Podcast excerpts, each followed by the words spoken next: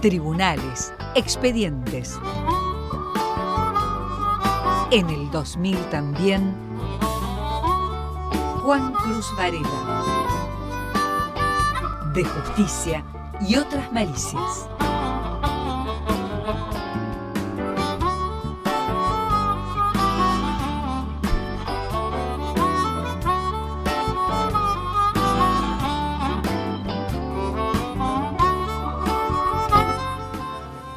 El comisario Luis Patti y Entre Ríos. Usted sabe que mm, Diego Muñiz Barreto en la época eh, de los primeros meses posteriores al golpe de Estado con las personas con las que se encontraba solía bromear diciéndoles que él se, decía a sí mismo Diego Muñiz Boleta. Ajá. Porque... ¿Quién era Muñiz Barreto? Bueno, eh, Muñiz Barreto vivía al límite en esa época. Era un, había sido diputado nacional en, el, en un breve periodo entre 1973 y 1974, uno de los ocho diputados nacionales que renunció, eh, que integraba la, la, tendencia... La tendencia revolucionaria. Sí, que renunció en enero de 1974 en contra de un proyecto que había planteado el presidente Juan Domingo Perón, que planteaba una serie de reformas del Código Procesal Penal, que a la luz de los, de los acontecimientos, digamos, le daba la razón en lo que ellos decían, ¿no? Ellos decían, quieren reformar la figura de la asociación ilícita para perseguir a las organizaciones sindicales, a las organizaciones eh, políticas y, por supuesto, a las organizaciones eh, de izquierda y, de, y del peronismo em, con, el código, con el código penal. Eh, en ese contexto hubo ocho diputados del, del peronismo revolucionario que eh, presentaron su renuncia en enero de 1974. La verdad que la vida de, Muniz Barreto es eh, realmente muy extraña en cuanto a, los, a las idas y vueltas ideológicas que tuvo. Bueno, era peronista. Bueno, después fue peronista, pero Muniz Barreto había nacido en Mar del Plata en 1934. Por el lado de su padre, era descendiente de eh, una familia portuguesa que habían sido los fundadores de Salvador de Bahía, en Brasil. Mira. Eh, era una familia que tenía una gran fortuna. Eh, y del lado de su madre era de también de apellido, digamos, patricio, habían sido su familia terratenientes que habían ganado grandes porciones de tierra en el reparto que se hizo después de la conquista del desierto. Y de hecho habían sido uno de los fundadores de Pinamar, por ejemplo. Mira. Es decir, era una familia eh, con, buena posición económica y además con ideas políticas, usted se imaginará. Más bien eh, conservadoras. Sí, eh, concretamente eran antiperonistas. Y en ese contexto. estaban en un lugar correcto. bueno, en ese contexto es que eh, Muniz Barreto forjó, digamos, sus primeras ideas políticas. Por ejemplo, en 1954 integró un grupo de estudiantes universitarios que quiso atentar contra Perón. Ajá. Eh, quiso, quisieron poner una, bomba que en realidad no pudieron hacerlo porque en una noche de copas, esto lo contaba el propio Muniz Barreto, él se fue de boca y cayeron todos, todos menos él. Eh, porque él, eh, bueno, empezaron a caer los, amigos y él por su... Eh, es medio sospechoso cuando caen todos menos uno. Bueno, él por su, por su este, posición económica se pudo exiliar, primero en el Uruguay, después en Brasil, pero después volvió en los primeros meses de 1955 también con la idea de poner otra bomba, y en este caso lo concretó, una bomba... ¿Esa ya defendiendo al peronismo? No, no, no, no, ah. no, era una bomba que eh, quería, para, quería hacer volar la Escuela Superior Peronista. Eh, eh, lo, más alucinante de todo es que en, la primera ocasión habían tenido problemas para conseguir los explosivos. Entonces, para no tener problemas, los trajo en una lanchita, cruzó el río de la Plata, 20 kilos de, este, de explosivos en la lancha y puso la bomba. De hecho, la bomba explotó. Bueno, es, un recorrido no, tan extraño, no tan, no tan eh, no tan infrecuente en la política nacional, de jóvenes, sobre todo universitarios, este, opositores al peronismo durante los dos gobiernos peronistas, que después empiezan a simpatizar con el, con el peronismo incluso contra el pensamiento de sus propias familias y adhiriéndose a la llamada resistencia peronista. No, Sí. es, no es un recorrido tan infrecuente. Eh, es- no, la verdad que no, la verdad que no. Eh, un dato que me parece que, que es interesante, aquella bomba que, que la que finalmente Ajá. explotó en la Escuela Superior Peronista es la que dio en origen en el, en el año 55 a la famosa frase de Perón, esa que decía, por cada uno de los nuestros que caiga van a caer Caerán cinco, cinco. de los de ellos. Eh, pero después, Ah, yo bueno, pensé que cuando había vuelto en el 55 ya era con, con, con Perón derrocado. No, No, no, vuelve antes de que caiga Perón. antes de que caiga Perón. Ujú. Y de hecho, después primero festejó la caída del peronismo, se desentusiasmó con la Revolución Libertadora por, por los este, por, por los atentados. eh, Por los fusilamientos. Sí, los fusilamientos y demás.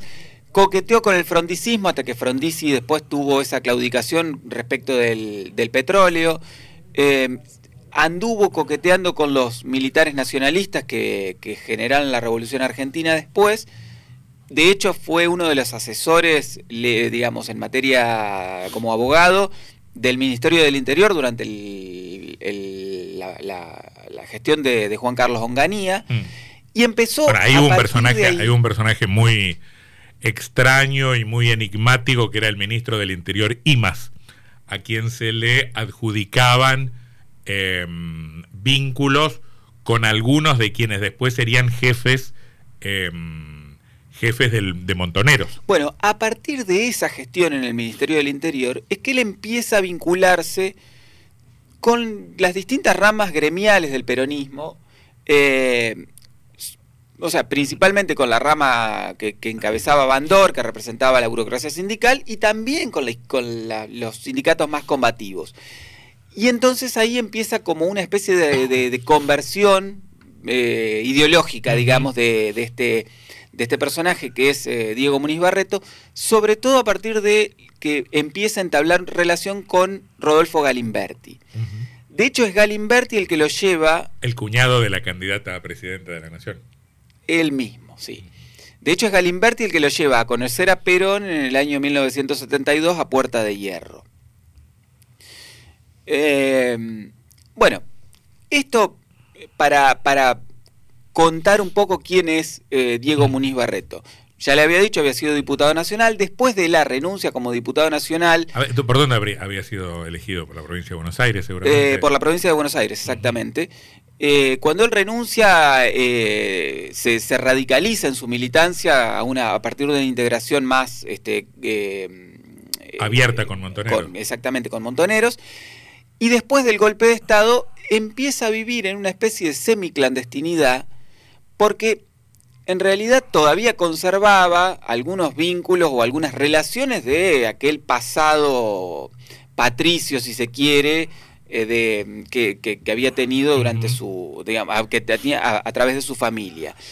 Entonces, eso le permitía de algún Nada modo... infrecuente también si pensamos en el caso de la candidata a presidente de la nación. Yo como todo habla del presente. Eso le, permitía tener, si bien vivía de algún modo semiclandestino, le permitía establecer algún tipo de vinculación con su familia. De hecho, la hija cuenta que cuando, cuando lo, visitaba, eh, o cuando la visitaba él a ella, este, aparecía disfrazado y demás. Bueno, lo que pasó con Muniz Barreto es que eh, es algo que se, que se empieza a reconstruir a partir de un testimonio posterior que da una persona que fue secuestrada con él en eh, el 16 de febrero de 1977. Fueron secuestrados en una carnicería en el partido bonaerense de Escobar por una patota que eh, estaba al mando de Luis Abelardo Patti. Patti, como decíamos, es un... Pati eh, fue intendente de Escobar. es, fue una persona que fue intendente de Escobar, que era su comisario de la, eh, y comisario de la policía de la provincia de Buenos Aires. En su momento este, tuvo algunos, algunas vinculaciones con, con la política. De hecho, contábamos, Carlos Saúl Menem lo mandó a Catamarca a investigar el, el crimen de María Soledad Morales. Después se presentó como candidato a diputado nacional, obtuvo una banca y no se le permitió asumir porque el- la Cámara de Diputados Le rechazó el... le rechazó el, el diploma por incapacidad moral. Eh, y después de ese episodio es que empezaron a aparecer las causas por violaciones a los derechos humanos durante la dictadura. Patti fue la persona que secuestró a Diego Muniz Barreto y a Juan José Fernández, que era su secretario, chofer, eh, guardaespaldas, amigo personal y demás, en eh, Escobar. Los llevaron, los tuvieron varios días entre la comisaría de Escobar, la comisaría de Tigre y después lo entregaron al ejército, donde lo estuvieron torturando, torturándolos durante casi un mes en eh, el centro clandestino de detención que funcionaba en Campo de Mayo. Después, eh, en el 6 de marzo, lo subieron a un auto que era el auto de Fernández, en el mismo auto en el que los, habían secuestrado, y empezaron a marchar con el digamos, el cuento era que los iban a trasladar a Chaco. Cuando llegaron a, la provincia de Entre Ríos, en, eh, en la ciudad, en, realidad en el departamento de Villaguay, hay un puente a la altura, en, la ruta 18, hay un puente que está sobre el arroyo Moreira. En ese puente pararon los autos, le dijeron a Muñoz Barreto que se acomode la camisa, que se emprolije un poco, y ahí lo que cuenta Fernández es que a él lo sacan del baúl en el que lo habían venido trasladando durante ocho horas y les eh, aplicaron una inyección que los adormeció a los dos. A él lo volvieron a meter dentro del eh, o en el, eh, dentro del auto, en la, parte, en la parte de atrás del auto, y a Muñiz Barreto lo pusieron del lado del conductor y tiraron el auto por el barranco. Em, Fernández en realidad era una persona de un físico bastante voluminoso y la dosis que le inyectaron no le hizo el efecto que debía hacerle. A Muniz Barreto sí, entonces Fernández lo que, lo que cuenta es que él simula el adormecimiento y cuando presume que los, este, los verdugos se fueron, él sale del auto y no alcanza a rescatar a Muniz Barreto porque se había ahogado en el, en el arroyo Moreira donde habían tirado el auto. Este testimonio, él lo, lo cuenta un tiempo después, antes de irse al exilio en, en, España, donde de hecho murió unos, unos, años después. Y esto es lo que permite reconstruir qué es lo que había pasado con, con Muniz Barreto. La novedad ahora es que Patti fue juzgado ya había sido juzgado por el secuestro y las torturas.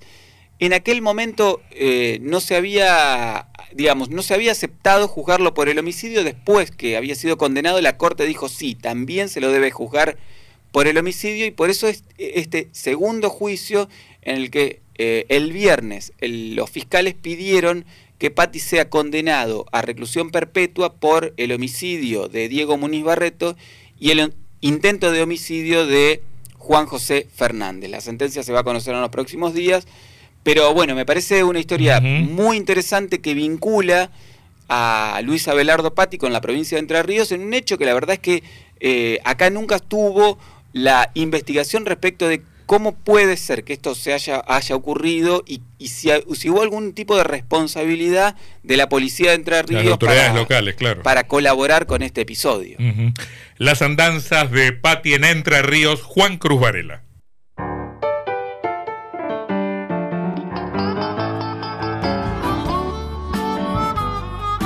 De justicia y otras malicias. Juan Cruz Varela.